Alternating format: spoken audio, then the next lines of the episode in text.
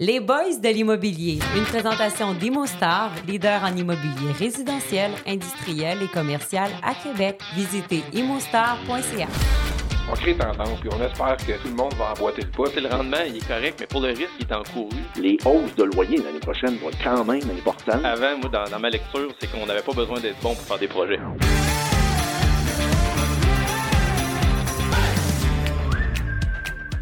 Bonjour et bienvenue au Boys de l'immobilier, le show où on parle des vrais sujets, où on dit les vraies affaires et on vous donne des vraies réponses. Je me présente, François Pelchat, et je suis accompagné de mon co-animateur et partenaire, Kevin Lachance. Kev, bienvenue à notre troisième épisode. On a la chance aujourd'hui d'accueillir une femme inspirante et très active depuis plus de 20 ans dans le milieu culturel et politique. Isabelle, on va te laisser te présenter. Bienvenue aux Boys de l'immobilier. Hey, salut! Je suis super contente, super excitée d'être avec vous aujourd'hui. Donc, Isabelle Melançon, je suis la nouvelle PDG de l'Institut du développement urbain du Québec. Euh, ben, un peu comme tu le disais, Kev, euh, mon parcours de vie m'a, on dirait, préparé au poste que j'ai aujourd'hui parce que, bon, oui, j'ai été très active dans le milieu culturel, dans le milieu politique. J'ai eu le grand privilège d'être la députée de Verdun de 2016 à 2022. J'ai été ministre de l'Environnement euh, de 2017 à 2018 et euh, j'ai à cœur le développement du Québec. Donc, c'est certain que lorsqu'on m'a approché pour me proposer de devenir la nouvelle PDG de l'IDU, j'ai accepté avec un immense plaisir, surtout qu'on est dans un, moment où ça va devenir tellement important. On le voit là, on est en train de vivre une crise sociale actuellement avec le développement de logements nécessaires, avec la crise du bureau, avec le développement industriel. Bref, on a pas mal de thèmes à, travailler aujourd'hui ensemble. Isabelle, tu es une femme d'action. Je te connais depuis peu, depuis ton entrée en mai 2023 au sein de l'IDU. Mais on peut voir déjà que tu bouges des dossiers, que tu brasses des affaires, que tu as des connexions euh, à tous les niveaux avec des gens influents qui vont grandement contribuer à l'essor de notre industrie. Mais avant de commencer dans les questions, j'aimerais que tu nous parles un peu, c'est quoi l'IDU, c'est quoi la mission, c'est quoi vos, objectifs pour 2024? C'est une excellente question. Dans le fond, pour ceux et celles qui ne nous connaissent pas, l'Institut du développement urbain, c'est né en 1987 il y avait un grand problème, puis c'était très montréalocentriste à l'époque. 1987, les grands boulevards, les grandes, les grandes artères étaient placardés parce qu'il y avait des problèmes avec les taux de taxation avec la ville de Montréal. Puis là, ben, il y a des promoteurs et des propriétaires euh, de, grands édifices qui ont décidé de, s'incorporer ensemble puis de dire, OK, ben là, on va se faire un lobby de promoteurs pour se faire entendre par la ville de Montréal. Et avec les années, je dirais qu'on s'est, euh, on a peaufiné notre approche parce que oui, on est toujours un lobby bien sûr, euh, des, promoteurs, mais on est aussi devenu un endroit où on fait des réflexions, où on est capable d'aller chercher des chiffres, de voir qu'est-ce qui se passe sur la scène nationale, mais aussi internationale. Il s'est développé un, un, réseau, dans le fond, IDU pour la région de Québec, mhm. le CRQ qu'on appelle, dont tu es le vice-président, je tiens à le mentionner. Euh, et bien entendu, depuis mon arrivée en poste, moi, je me suis dit, quand je suis arrivée en poste, puis quand, quand j'étais dans le processus d'entrevue pour l'IDU, je me suis posé la question en me disant, comment ça, c'est juste Montréal puis Québec? Comment ça, on n'est pas partout sur le territoire? Les problématiques des promoteurs, puis quand on regarde les chiffres des taux d'inoccupation sur le territoire pour le résidentiel, multirésidentiel, c'est sur l'ensemble du territoire. Fait que ça m'a amené à mettre sur pied déjà en quelques mois un nouveau comité des régions. Donc l'IDU, c'est pas seulement que l'affaire de Montréal, c'est pas l'affaire uniquement de Québec, mais c'est l'affaire de l'ensemble des régions. Puis partout où on passe, tout le monde nous dit on a besoin de vous, on a besoin qu'il y ait des promoteurs de Québec, de Montréal, qui viennent faire des alliances dans nos régions parce que la crise qu'on vit actuellement de l'habitation, elle est sur l'ensemble du territoire. La crise du bureau, elle est sur l'ensemble du territoire. Puis le développement industriel, bien, il est sur l'ensemble du territoire. Puis on va le voir là, pendant l'émission aujourd'hui. On a beaucoup de sujets à couvrir. Là, fait qu'on va y aller de assez macro, mais on va parler justement de la crise de du logement que tu as de, parler, l'abordabilité, la euh, fiscalité, les taxes des villes, le retour au bureau, le développement en région, le développement durable, le transport en commun.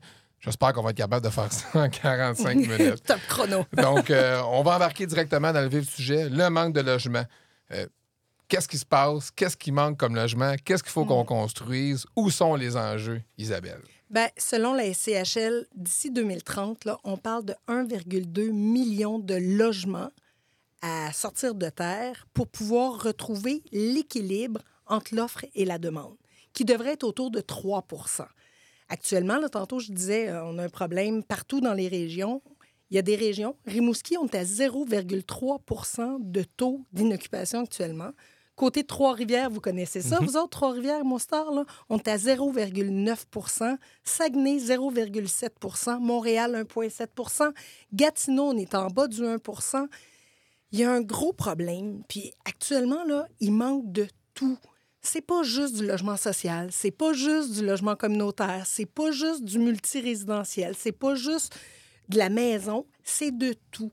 La SCHL est d'accord sur une chose. là. Actuellement, il faut qu'on sorte de terre des portes pour pouvoir justement venir rééquilibrer le marché qui est complètement déséquilibre. Puis ça fait pas deux ans qu'on est en déséquilibre, on va se dire les, les vraies affaires. ça fait longtemps.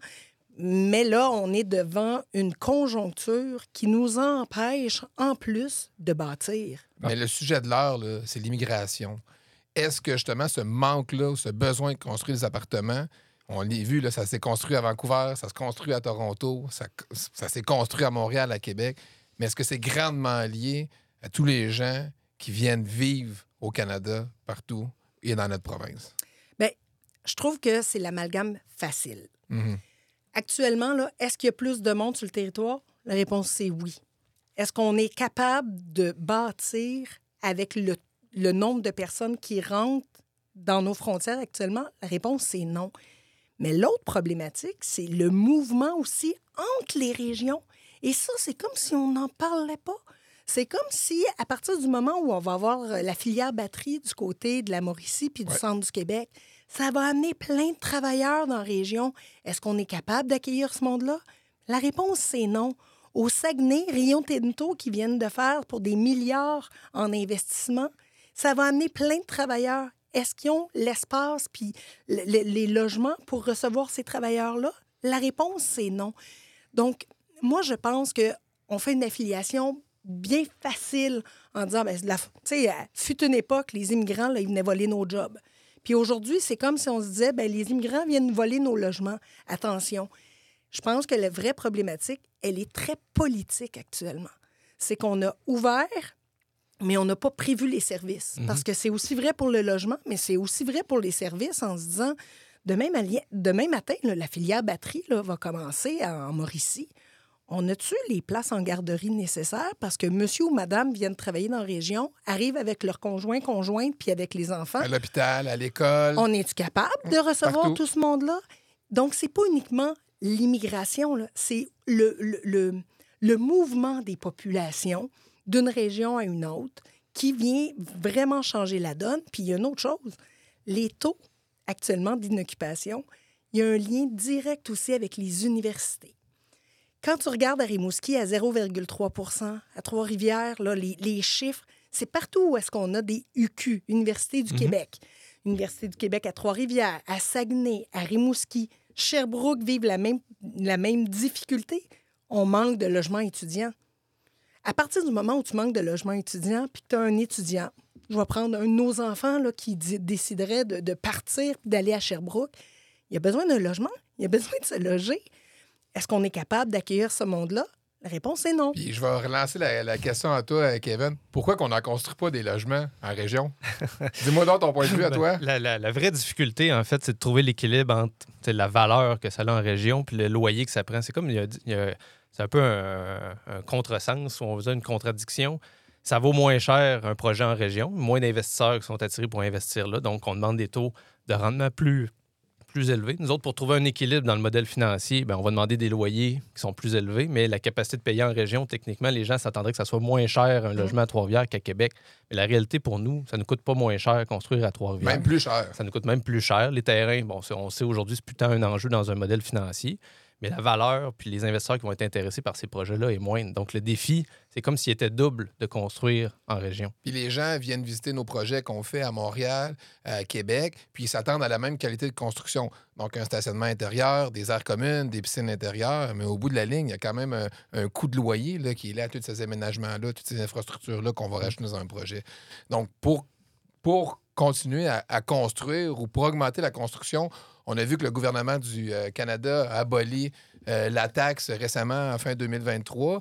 Le Québec tarde encore à Mm. suivre euh, la Colombie-Britannique, l'Ontario, certaines provinces en maritime qui ont emboîté le pas. Terre-Neuve, Nouvelle-Écosse, même le Nouveau-Brunswick est en train d'emboîter le pas. Puis nous autres, ben, on trouve ça trop cher, puis on attend. Ben toi, Isabelle, qui est près du gouvernement, qu'est-ce qui se passe en coulisses? Comment tu travailles pour être en mesure que, que ça fonctionne? Ben, c'est sûr qu'on se fait entendre. hein. On, a fait, euh, on a fait déjà des démarches avant euh, la mise à jour budgétaire de novembre où on demandait, dans le fond, l'abolition de la TVQ pour pouvoir sortir du logement de terre à moindre coût. Parce que la vraie problématique, puis vous allez pouvoir me dire, peut-être que je suis complètement à côté de mes bottes, mais je pense qu'on a eu souvent la discussion, euh, tout le monde ensemble.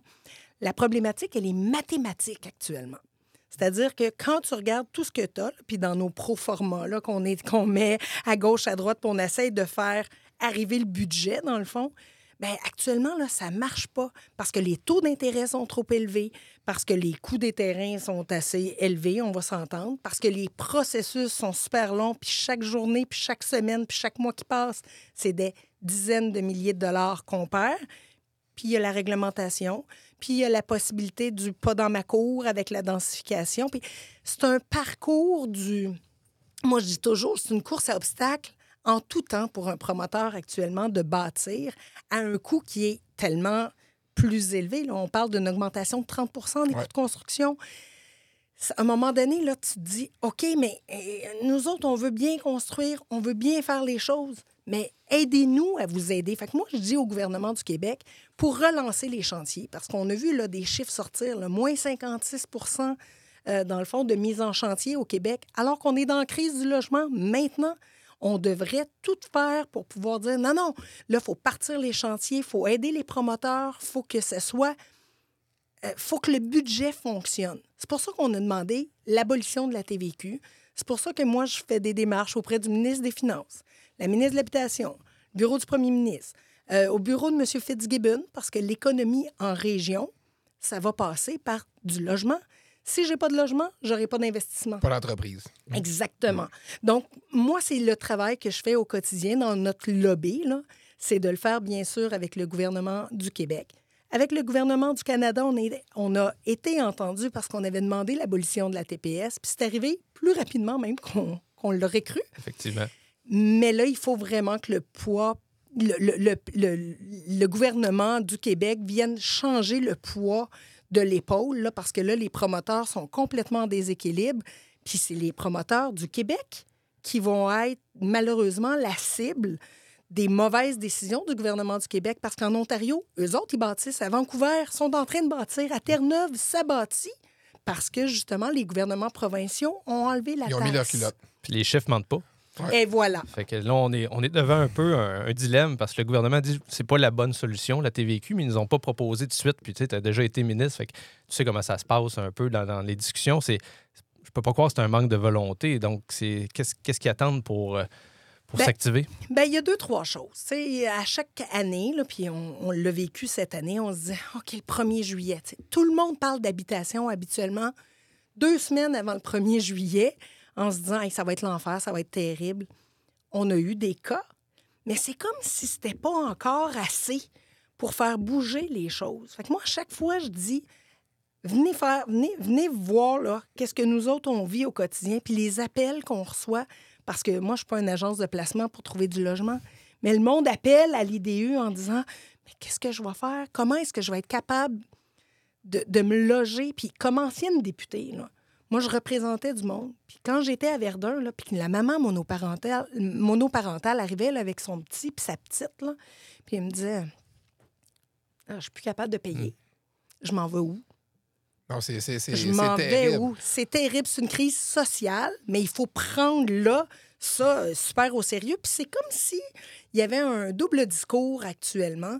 Euh, je sais que, que, la, ministre Duranceau, là, tu sais, elle veut. C'est pas un manque de volonté, mais pas du tout, du tout, du tout. Puis, tu sais, je la rencontre et à chaque fois, elle me dit, tu sais, puis je pousse, puis je veux, puis je pousse. Mais il faut que tout le monde, on pousse dans la même direction. C'est pour ça que moi, je veux qu'on puisse se faire entendre par le ministre des Finances, par le premier ministre.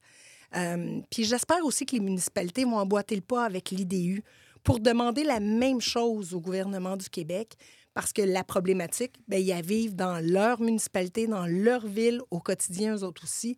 Donc, il faut le plus rapidement possible abolir la TVQ. La règle, Kevin, je ne sais pas si tu pourrais, pour nos éditeurs, seulement expliquer un peu qu'est-ce que ça peut représenter, la TPS versus TVQ, mm-hmm. sur un projet de, de 100, 150 appartements en termes d'impact sur le loyer au bout de la ligne. Ben, grosso modo, nous, c'est 10 du coût de projet. Fait que, hmm. Oui, le loyer, je pense que c'est une des discussions. Je ne suis pas sûr que l'impact va se ressentir sur le loyer, mais on va trouver le juste équilibre pour combler l'augmentation des coûts qu'on a vécu, combler le fait que des fois, ça peut être un petit peu moins intéressant d'investir dans certains secteurs ou qu'on aurait peut-être retardé la construction d'un ou deux ans. Mais si on a une aide comme ça qui arrive, on va sentir tout le monde qu'il y a une fenêtre d'opportunité. Moi, je pense y avoir une accélération de la, construction. Donc, s'il y a un petit peu plus d'offres, peut-être qu'au niveau des loyers, ça va donner un petit peu plus concurrentiel. Mais minimalement, au moins, on ne vivra plus des crises comme on vit, comme on vit actuellement. Puis on va s'en aller tranquillement vers un équilibre. Mais on va se dire les vraies choses. SCHL, 1,2 million de logements 2030, ça n'arrivera pas. Il faudrait plus que doubler les mises en chantier. Il faut se fixer des On va en parler des, contraintes. On a, ça, ça en est une, mais on a, on a juste ça. Des, le vent d'en face, présentement, on l'a. On a eu 10 ans que ça a super bien été, ou un peu plus. Là, présentement, on, est, on cherche des solutions. On lance euh, beaucoup de projets, euh, nouvelles constructions depuis 2016. Puis souvent, les commentaires qu'on reçoit des, gens des médias sociaux, c'est c'est non bien cher, c'est trop cher, ça coûte cher. Mais construire un, projet multirésidentiel, bien, ça peut être en 300, 350 000 la porte. C'est très, très, très difficile pour nous de, construire de l'abordabilité. Puis je te pose la question, un million de dollars, Isabelle, c'est quoi de l'abordabilité des ah. appartements? Tu sais, l'abordabilité, pour moi, sera pas la même que pour quelqu'un qui va nous écouter actuellement. Puis je suis persuadée qu'il y a des ministres euh, au provincial puis au fédéral qui n'auraient pas la même lorgnette non plus sur l'abordabilité. Habituellement, habituellement, l'abordabilité, c'est de dire je suis capable d'aller jusqu'à 30% de mon salaire, de le mettre sur du logement, puis il va me rester 70% de mon salaire pour faire l'épicerie, pour avoir des activités, pour, pour vivre. On va se dire ça comme mm-hmm. ça actuellement difficile quand tu es à bas salaire, comme un bas salarié, d'obtenir un logement à 30% de ton salaire. Donc, l'abordabilité, difficile de l'atteindre. Puis, c'est pas la faute des promoteurs. Ça, je veux le dire une fois pour toutes. Là. Moi, euh, je siège sur plein de comités avec la Ville de Montréal, avec Québec, avec les régions. Là, on me dit, ouais, vous faites pas beaucoup d'abordabilité, hein? Mais c'est sûr, c'est pas abordable actuellement de bâtir.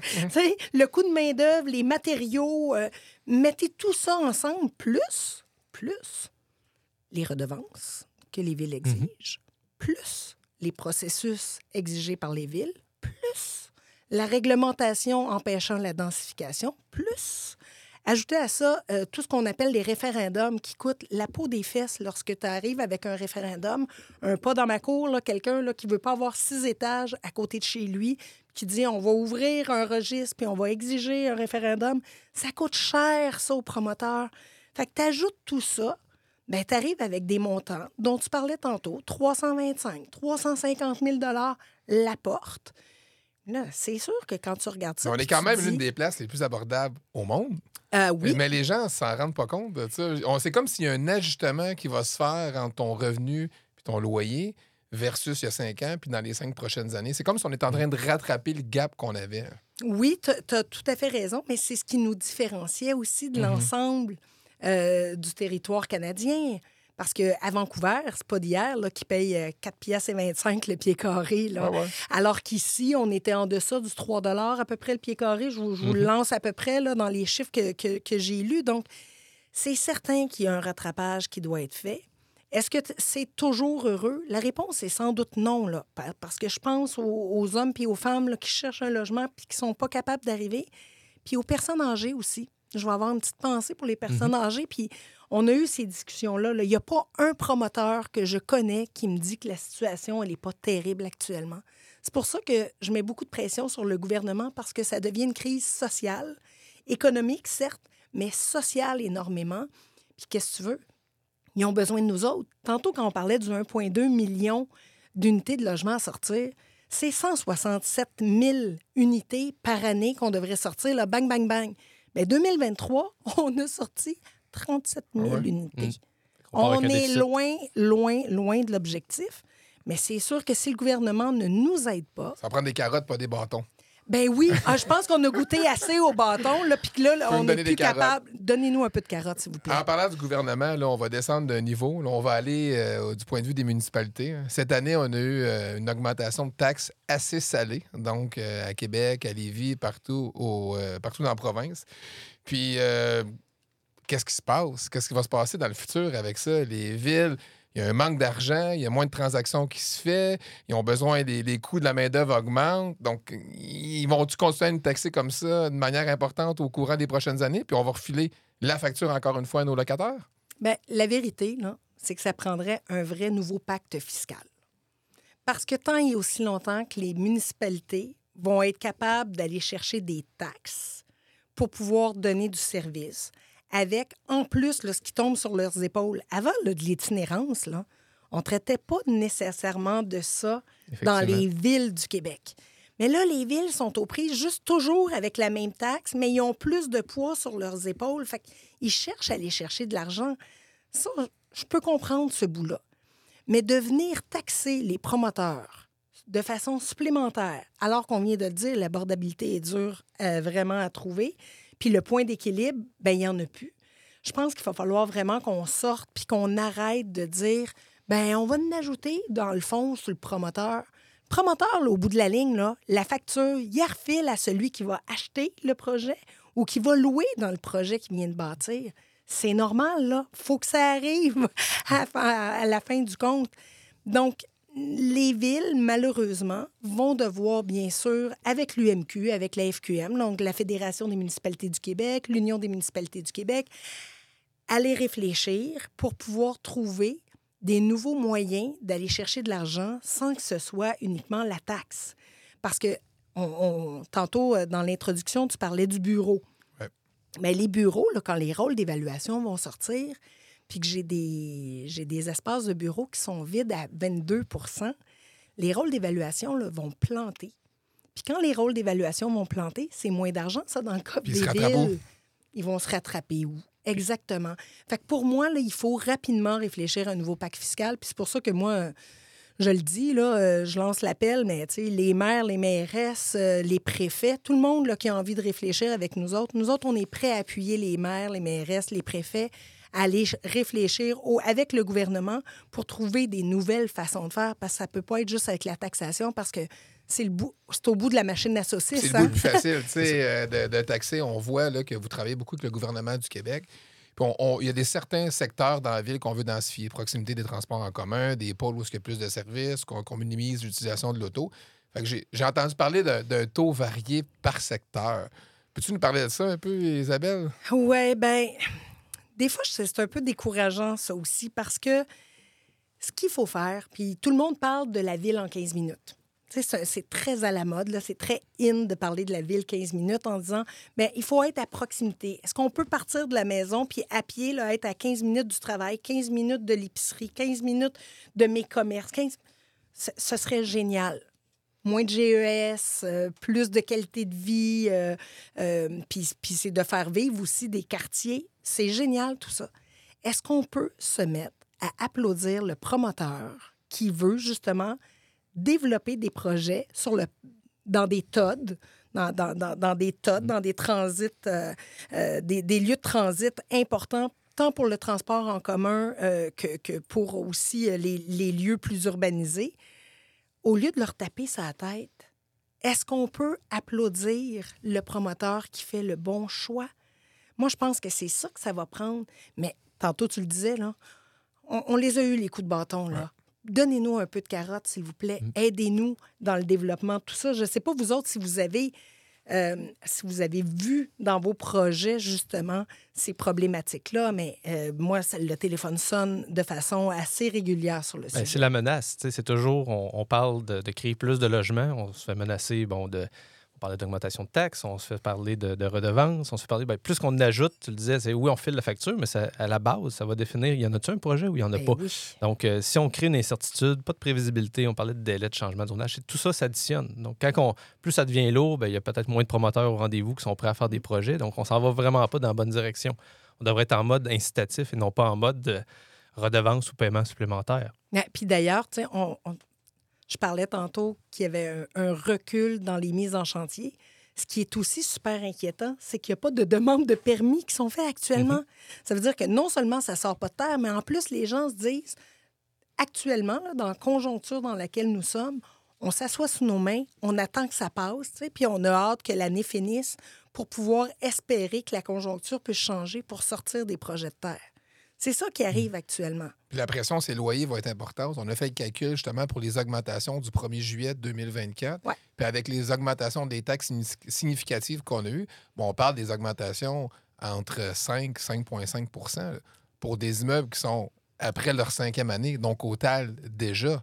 Fait que ça va être une année qui va être assez rocambolesque dans le marché. là. Ça, va, ça va brasser un peu. Oui, puis l'autre chose, c'est que moi, j'ai toujours pas, en date d'aujourd'hui, après neuf mois presque en poste, j'ai toujours pas eu de signal en me disant nous autres, là, on va vous dire exactement qu'est-ce qu'on a besoin dans les villes, là, où j'ai besoin de quoi. Donc, c'est sur le 1,2 million, là, on va leur prendre le chiffre, là. OK, ça, c'est sur le territoire québécois. Dites-moi dans la région de Montréal, dans la région de Québec, dans la région du Saguenay, dans la région de la Mauricie, combien vous voulez en développer, puis de quoi vous avez besoin? Ça, là, j'attends encore des instances gouvernementales. Qu'est-ce qu'on doit faire? Comment on doit le faire?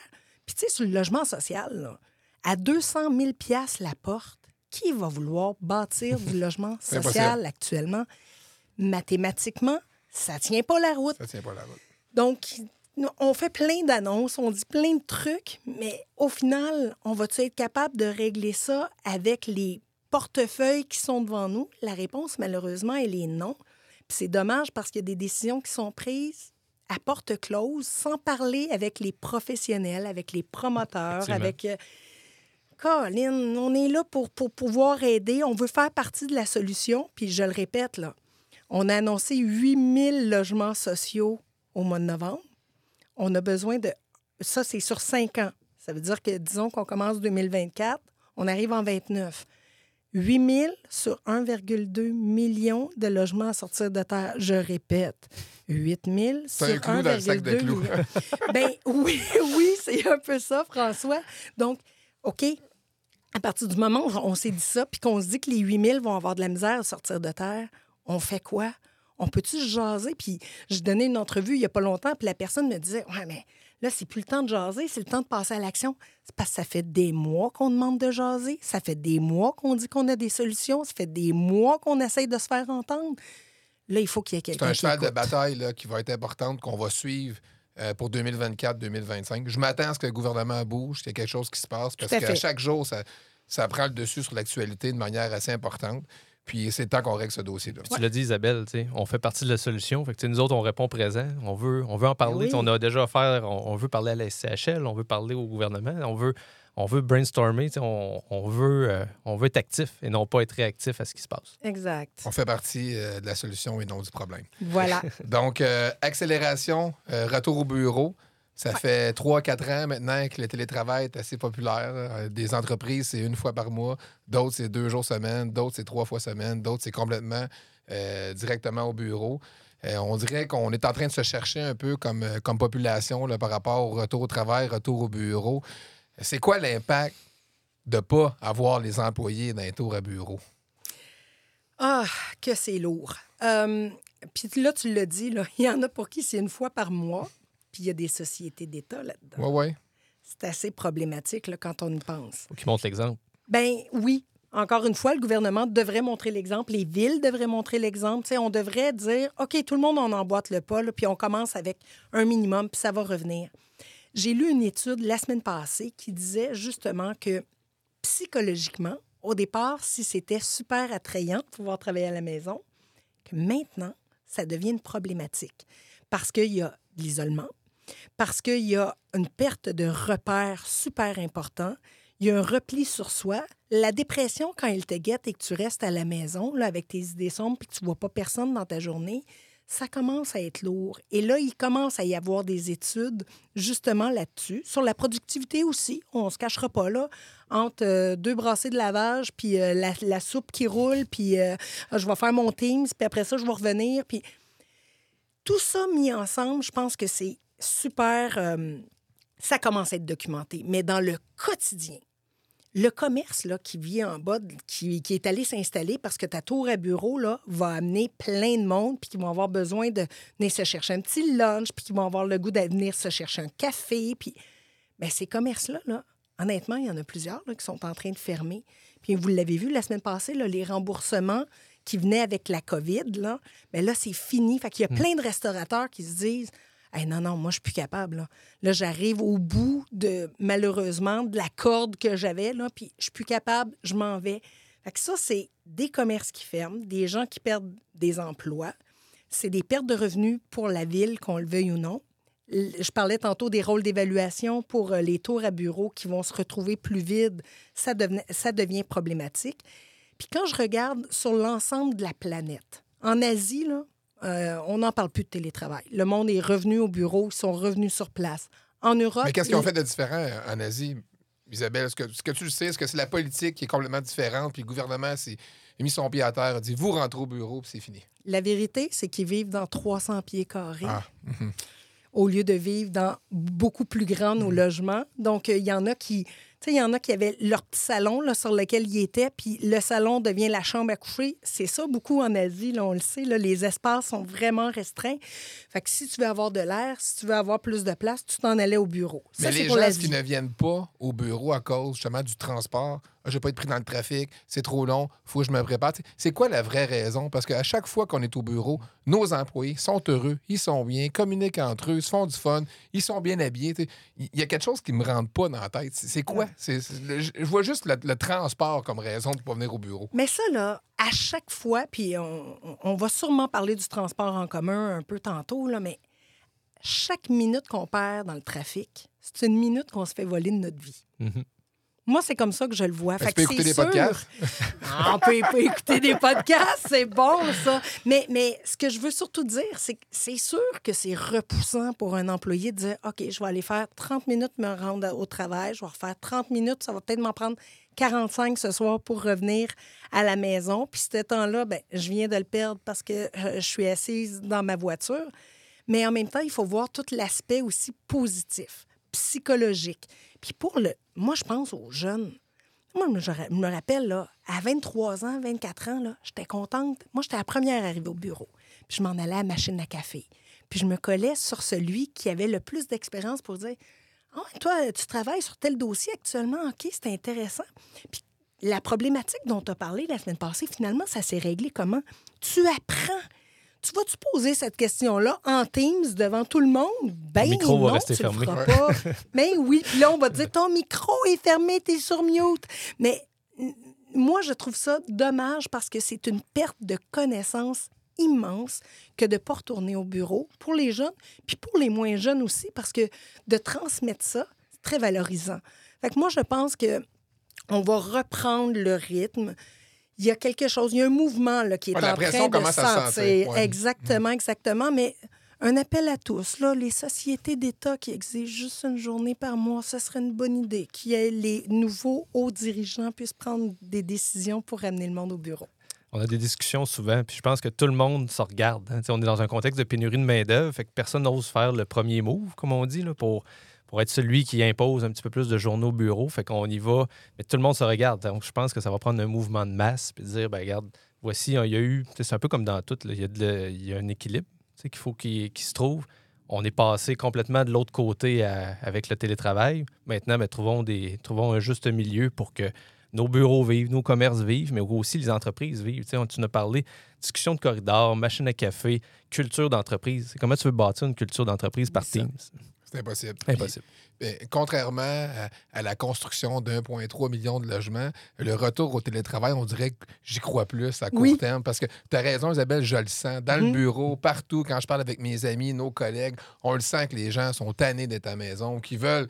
Tu sais, on parlait beaucoup de l'isolement pendant la pandémie. Fait que je pense que les gens veulent reconnecter, veulent se sentir en communauté. Puis je, je pense que c'est un plus. Qu'on est sur le, le bon chemin par rapport à Puis ça. c'est aux employeurs aussi à jazzer ça, Ouais. à rendre ça le fun aussi de revenir au bureau.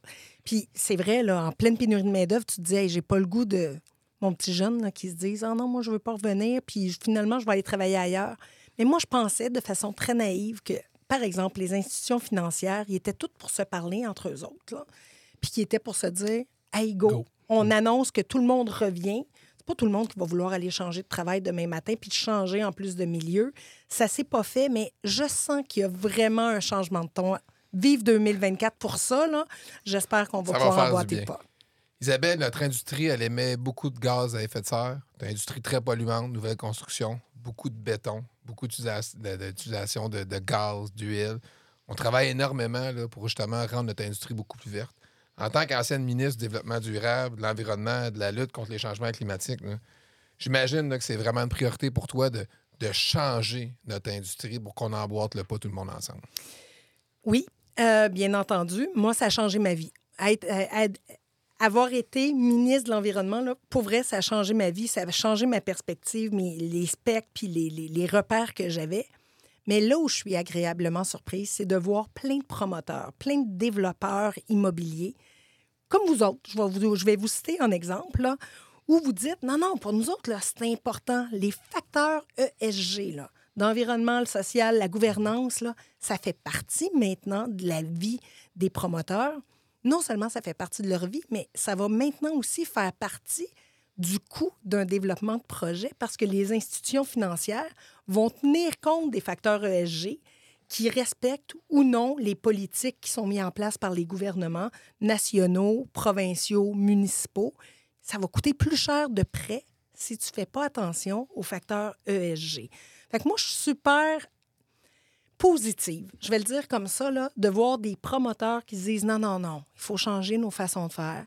OK, oui, là, le coût peut être un peu différent, mais on a-tu un plan B? Y a-t-il une planète B? La réponse, c'est non. Puis ça devient une responsabilité collective. Fait que les, les, les résidents, ceux qui vont choisir où est-ce qu'ils vont vivre, veulent avoir un espace de vie qui va faire attention justement pour la suite des choses. Euh, ça met une pression supplémentaire encore sur vous autres, les gars, là, je vais le dire comme ça, sur les promoteurs. Mais je trouve qu'il y a de plus en plus de responsabilisation dans un milieu qui, disons-le, est quand même plus conservateur. Là, quand on parle d'immobilier, souvent, on parle d'un milieu plus conservateur. Mais là, je trouve qu'en cinq ans, il y a eu vraiment un changement complet qui s'est opéré. Mais j'aimerais ça que tu m'en parles, euh, Kevin. Tu sais, toi qui es très près des institutions financières, des grands investisseurs, c'est quoi la perception des nouveaux projets qu'on fait qui sont plus orientés vers le développement durable? Aujourd'hui, ça va même jusqu'à est-ce que tu vas l'avoir le prêt ou tu ne l'auras pas? Fait que c'est pas, c'est pas juste au niveau des conditions. On sent un meilleur, une meilleure écoute. Donc, on a, veut, veut pas avec les projets qu'on fait, on se distingue, on a un petit peu plus de, de propositions peut-être que la moyenne des projets. Mais il y a des certaines institutions qui se sont déjà mouillées à dire est-ce que tu te catégorises ou non en prêt vert? Ça va être la différence entre j'écoute ton projet puis je vais l'analyser ou je ne l'analyserai pas. On parle de coûts oui, il y a un coût euh, upfront, qu'on va dire jour 1, il y a un coût supplémentaire à aller chercher certaines certifications, à faire peut-être mieux les choses, mais on a une vision trop court terme si on ne regarde pas les coûts futurs. Il y a un coût futur à, à ne pas faire ces choix-là aujourd'hui, soit la valeur potentielle de l'immeuble. Si ton immeuble, est- dans, dans 10 ans, il y a une dévaluation parce que tu émets énormément de GES, aujourd'hui, tu peux, tu peux te prétendre qu'il vaut quelque chose dans un modèle financier, dans un beau fichier Excel. Mais si ta valeur à- dans 10 ans n'est pas la bonne parce que justement, tu n'as pas fait les bons choix, tous tes calculs aujourd'hui changeraient. Donc, c'est quoi le vrai coût? Peut-être qu'aujourd'hui, ces choix-là, en fait, c'est un investissement. C'est un investissement, c'est de même qu'on le voit de notre bord, que ce soit aussi en termes de marque que d'entreprise. Donc, moi, avec les institutions financières, on le voit, c'est un sujet d'actualité. Changement peut-être dans les derniers 24 mois qu'on a senti un petit peu Ouais. plus, mais ça va être d'actualité encore plus fort dans les Même nos locataires, tu sais, nos locataires, là, présentement, on a un certain groupe de locataires baby boomers qui composent la grande majorité de nos projets. Mais petit à petit, cette clientèle-là va se remplacer. Des jeunes arrivent pour qui l'environnement, ils sont très, très, très conscients. Fait que si toi, comme sont promoteur, exigeants. sont exigeants et conscients, donc faut que tu, pre- faut que tu mettes déjà tes bâtiments, parce que d'aller rénover tes bâtiments dans 10 ans, 15 ans pour les rendre verts, ça va coûter beaucoup plus cher que les mettre comme ça dès le départ. Tu sais, ta boucle d'énergie là, Ouais. que tu as dans, dans ton projet, là, que je suis allée visiter il n'y a pas longtemps, quand tu l'as fait, là, c'était audacieux. C'est très audacieux. Bien, c'est de ça dont on a besoin. On a besoin de gens comme vous autres qui avaient l'audace puis qui avaient à cœur, justement, de dire nous autres, on a les yeux sur, pas sur 2030, pas sur 2040, sur 2100, pour que les projets puissent nous survivre puis puissent, survivre à nos enfants. Puis Isabelle, je peux te dire, là, aujourd'hui, avec euh, beaucoup d'humili- d'humilité, c'était pas facile à faire comme projet. Puis est-ce que c'était parfait? Non. Mais je peux vous dire quelque chose. On est allé chercher de la recherche et développement. Puis je peux vous jurer que le prochain, il va bien fonctionner. Puis l'autre d'après va être encore meilleur. Puis l'autre d'après encore meilleur. Puis c'est comme ça qu'on va atteindre nos objectifs. Parce qu'un moment donné, quand tu commences à courir le marathon, c'est sûr que le premier, tu le feras pas en deux heures et quart. Mais peut-être que le 15e, le 20e, le 25e, tu vas réussir à le faire. Bravo. C'est important de prendre le pas. Puis ça m'aide même à, à- à- à dire que j'étais à New York cet été, j'étais allé en Europe aussi. J'ai vu des codes de ces bâtiments. Mm. Des codes de A à F. A, t'es dans le vert. F, t'es dans le rouge. Des codes énergétiques, des codes sur les, émissions de gaz à effet de serre. Si on arrive avec ça ici, parce que je pense que c'est déjà Projet bientôt le cas à 41, Montréal. là. Exactement. Si on arrive avec ça à Montréal, à Québec, de la municipalité, techniquement, tu vas afficher au grand public que tu es un grand consommateur d'énergie puis un, un grand émetteur de gaz à effet de serre. Exact. Fait que si t'es pas prêt, ben tu vas payer pour. Puis tu sais quoi? Il va falloir que tu l'affiches. ouais. Il va falloir que tu fasses la démonstration que tu vas vouloir diminuer. Puis il y a des coûts aussi à décarboner. Ça, là, ça, on n'en parle pas beaucoup, mais ça va coûter excessivement cher à l'ensemble de la société québécoise. Fait qu'on peut-tu le faire avant, en amont, plutôt que le faire en aval, puis de se dire que ça va coûter beaucoup trop cher? C'est sûr là, qu'il y a des bâtiments des années 70, des années 80 où on n'était pas là où on est actuellement. Là, moi, je pense qu'on doit entreprendre vraiment des transformations, mais tout ce qui va être déposé, tout ce qui est à venir, on doit vraiment euh, bâtir autrement, avec une nouvelle vision, avec une, une vision 2024, là, je vais le dire comme ça, où on se dit que plus ça va, ben, plus le mur s'approche, ben, on a une responsabilité à titre de promoteur immobilier. Fait que ton conseil aux promoteurs, Euh, 2024, ça va être l'année de la relance. Moi, je pense que ceux qui n'ont pas encore de facteur ESG d'identifier, c'est peut-être le temps de le faire actuellement. Vous bâtissez pas, là, mesdames, messieurs, là. Ben, prenez le temps, arrêtez-vous quelques instants. Ça va être payant. Ça va être payant pour la société québécoise, ça va être payant pour la planète? réseau de, tra- de transport structurant, tramway, troisième lien, REM, tous des beaux mots qu'on entend souvent dans Wow. On se l'actualité. croirait au bye-bye. Isabelle, est-ce primordial pour Québec d'avoir un meilleur système de transport en commun? Qu'est-ce que l'IDU en passe? Ben oui. Comment ça, Québec peut pas avoir un réseau de transport structurant? Mais dans le mot structurant, c'est important. Il faut qu'on aille, bien sûr, on a parlé du tramway. Mais le tramway, pris tout seul, peut-être que c'est pas viable. On a parlé du troisième lien. Ben peut-être que le troisième lien tout seul, c'est pas viable. Quand on parle de structurant, il faut que tout le monde puisse s'asseoir puis être ensemble. Moi, ça m'a fait sourire là, quand j'ai entendu que c'est la caisse de dé- la caisse de dépôt de placement qui va regarder pour le REM. OK, ils sont-ils en train de s'asseoir aussi avec le gouvernement pour toutes les autres possibilités?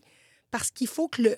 Quand on parle de structurant, là, il faut que le, le- le trafic sur le pont de Québec, puis sur le pont Pierre-Laporte, ça aussi, il faut le mettre en, en- en cause. Il faut tout mettre sur la table, puis se dire, OK, il faut que tout ça, ça se parle. Mais à partir du moment où t'enlèves des, t'enlèves des éléments de tout ça, il n'y a plus rien qui tient. Structurant, c'est le mot que j'ai envie que le gouvernement retienne. Ouais. C'est le. Puis je me dis, il faut arrêter de se chicaner. Arrêtons les chicanes politiques. Là, là c'est plus le temps de se chicaner. C'est le temps de réaliser des choses. Puis si c'est parce que c'était trop cher, je veux juste vous dire, dans 10 ans, là, ça va être trop cher encore, puis ça va être encore plus cher. Fait que chaque semaine, chaque mois, chaque année qui passe, ben ça va être des coûts supplémentaires. Puis les coûts en études là, qui ont été faits, moi, je me rappelle, tu viens de parler du bye-bye avec Jean-René Dufort, là, quand on voyait le maire marchand, puis toutes les études qui étaient sur la table, là. Mais là, tu te dis, Hey, il y en a de l'argent sur la table, là. Il y en a beaucoup d'argent sur la table parce que ça coûte cher faire ces études-là. Ben là, ça prend des décisions. On est rendu là, il y a un carrefour, sans quoi on, on va prendre le champ. là. Puis l'EDU fait la promotion du réseau de transport structurant. Donc, c'est important pour vous, comme, euh, comme organisme, de justement débattre de ce point-là. On appelle ça l'Institut du développement urbain. Mhm. Du développement urbain, là, ça se fait avec du transport en commun, ça se fait avec du transport structurant. C'est là où on peut faire du développement intelligent.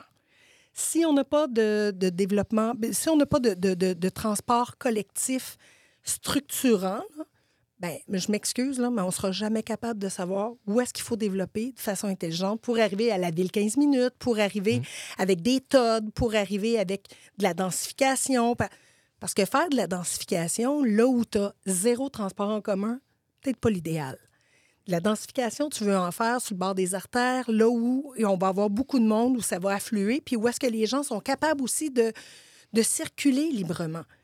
Mais tant et aussi longtemps qu'on n'aura pas ça, ça va être difficile de faire du développement intelligent. Puis je dirais même que c'est une solution à l'abordabilité parce que moins tu as besoin de construire de stationnement, moins nos projets coûtent cher.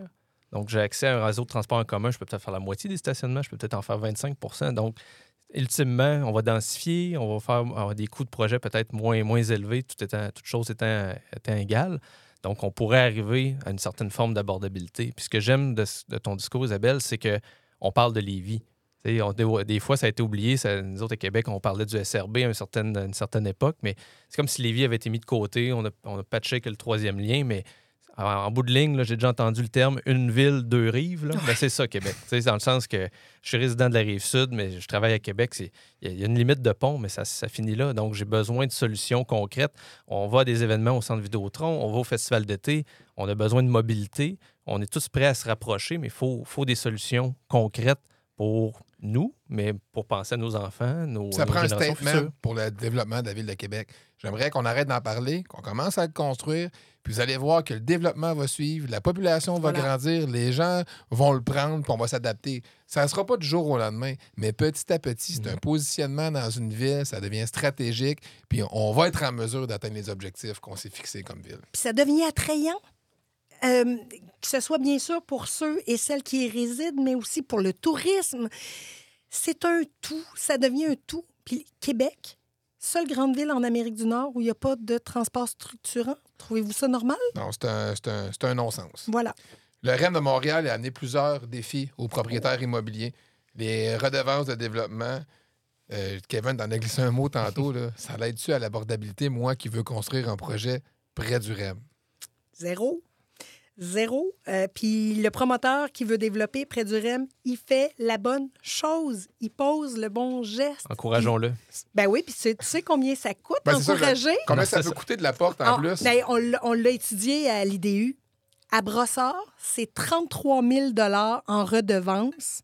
Redevance parc, redevance développement, redevance REM. Tout ça mis ensemble, 33 000 la porte. Ville-Saint-Laurent, 38 000 la porte. C'est plus cher Puis que le terrain. Puis après ça, on nous dit, vous faites pas de l'abordabilité. Ben là, je m'excuse. là. Est-ce que je Aidez-nous peux faire euh, miroir ou... euh, ben, regarde-toi dans le miroir, euh, chère ville de Brossard ou chère ville de Montréal, puis viens dire que tu as fait tes devoirs, puis après ça, tu peux peut-être m'exiger des choses, mais tant et aussi longtemps que tu vas me refiler des factures pour toi faire des sous, puis que je suis obligée de refiler la facture à l'acheteur ou au locataire, ben, c'est sûr et certain qu'on n'aura pas d'abordabilité. As-tu un petit tableau pour euh, une rencontre avec le maire Bruno Marchand bientôt qui démontre ces coûts-là pour le convaincre de peut-être faire le contraire, descendre les taxes près des pôles euh, du futur tramway? Le 7 décembre 2023, on a eu le cocktail du maire à Québec. Et j'en ai parlé avec le maire Marchand. Je lui ai dit, il va falloir qu'on se parle des redevances. Euh, L'étude est, est toute faite, est toute prête. Je l'ai bien euh, précieusement. J'attends de revoir le maire pour pouvoir euh, lui en reparler, mais il est très au fait. Et on a Stéphane Dion aussi, hein, du, côté, euh, du côté de Québec, qui lui aussi connaît très bien ces chiffres-là. Encore là, il faut avoir une vision plus long terme. Plus qu'on va faire de projets sans redevance, avec des incitatifs, on peut faire des projets plus rapidement, plus de projets, plus de bases foncières pour la taxation. Et Donc, voilà. la, la ville va gagner plus que son 33 000 par porte. là. Donc, on arrive à la fin de, de cet épisode-là. Quelques questions en rafale pour vous deux, Isabelle et Kevin. Donc, euh, abolition de la TVQ, oui ou non, et quand? Oui, tout de suite. Kevin, Urgent, le plus vite possible. pour un bon souper, Valérie Plante ou Bruno Marchand? Ah, j'ai jamais soupé avec Bruno Marchand. Bruno. Parfait. Les mises en chantier pour euh, 2024, statu quo, on augmente de beaucoup, pas beaucoup. Je suis dans l'espoir. Ouais, c'est ça. Je pense qu'on rêve un petit peu. Je pense que ça va revenir 2025-2026 avec la première question que tu as posée. On a hâte à 2025, c'est ça. Augmentation moyenne des coûts de loyer résidentiel? Ah, ça va être, euh, ben, tantôt, tu as parlé des chiffres. Tu parlais de 5% tantôt euh, de l'augmentation pour euh, la, la location. Ça va ressembler à ça. Je suis d'accord, 5 à 6% 5 à 6% La construction verte, on en voit plus en 2024. Ah, s'il vous plaît, oui. Il en faut. Le développement de projets d'appartements région, on va-tu commencer à construire à Rimouski, au Saguenay, à Drummondville, à Trois-Rivières? J'y travaille au quotidien. Je fais des tournées des régions là, pour pouvoir justement que des humo-stars de ce monde puissent aussi faire des alliances avec des gens qui sont déjà dans la région. Ça, je pense qu'il ne faut pas arriver en conquérant. Il faut qu'on arrive en, en- en personnes là, qui veulent faire avancer des choses dans les régions qui en ont bien besoin. Un retour à la chefferie du Parti libéral? Aïe, aïe, aïe, celle-là, OK, cassé. Non.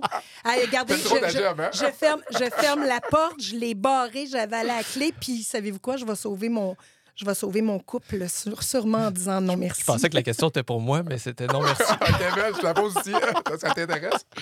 Donc, euh, en plus euh, de se mettre membre de l'IDU à tous nos auditeurs, est-ce que tu as un dernier conseil que tu pourrais donner à n'importe qui qui nous écoute? Je pense qu'il faut qu'on soit à l'écoute. Euh, je pense que tout le monde, là, tout le monde a ses problématiques. Puis souvent, on se dit, ah, moi, comme promoteur, le voici toutes les problématiques. Mais la ville a aussi des problématiques. Puis la province a aussi des problématiques. Puis le gouvernement du Canada a ses problématiques. OK, on arrête de parler des problèmes. Qu'est-ce que toi, gouvernement du Canada, gouvernement du Québec, municipalité, promoteur, tu es prêt à changer pour que les choses puissent fonctionner? Moi, là, j'ai assez entendu parler des problèmes. Je veux entendre parler des solutions parce qu'on fait partie de la solution, tout le monde ensemble. C'est ça que j'essaie de mettre de l'avant pour la suite des choses. Puis plus on sera nombreux à l'IDU, avec nos membres, à, devenir une force incontournable, bien, plus on va se faire entendre. Isabelle, tu as été euh, une invitée vraiment exceptionnelle. Euh, C'était toute une fierté pour nous de te recevoir. Sérieusement, je pense qu'on a euh, du stock pour un deuxième épisode. On qu'on pourra voir la saison 2 si on décide de, de te réinviter avec nous pour voir comment que les dossiers ont, ont évolué. Kevin, merci encore une fois. Un job incroyable aujourd'hui.